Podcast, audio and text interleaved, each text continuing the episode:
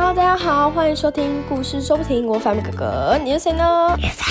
玉凡，今天讲好小声了，哈哈，朋友，新的一年就要来了，小朋友你们有没有期待去看烟火呢？我超级想去看跨年烟火的啦。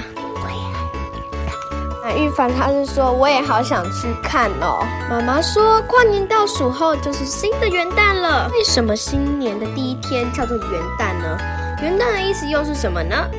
那我们现在来听听看元旦的由来吧。元旦其实有很多种说法，可以从历史上最早的王朝夏朝说起。那个时候的统治者颛顼，他将春天定为新的一年。我要把春天定为新的一年的开始，那就叫元月。就是说，农历中的第一个月，接着他就把春天开始的第一天称为元月，因为元有开始的意思，但是指天刚开始亮的时候。之后换了好多个朝代，元旦的日期也跟着改变。有的是十二月一号、十一月一日，还有十月一日的元旦呢。一直到汉朝皇帝刘彻才把元旦改回农历一月一日。但是我们现在的元旦并不是农历一月一日，而是公历的一月一日。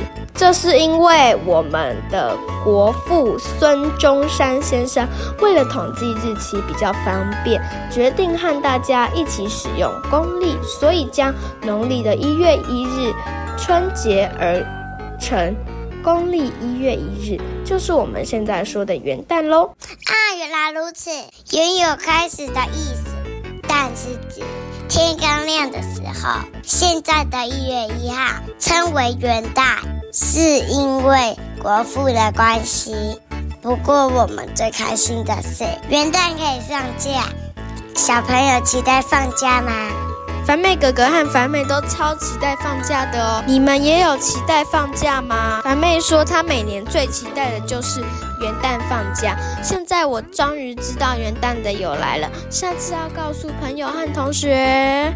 每年最期待的就是元旦放假了。对啊，我也是。那我要下次赶快告诉朋友和同学。那我们下次再见喽，大家拜拜。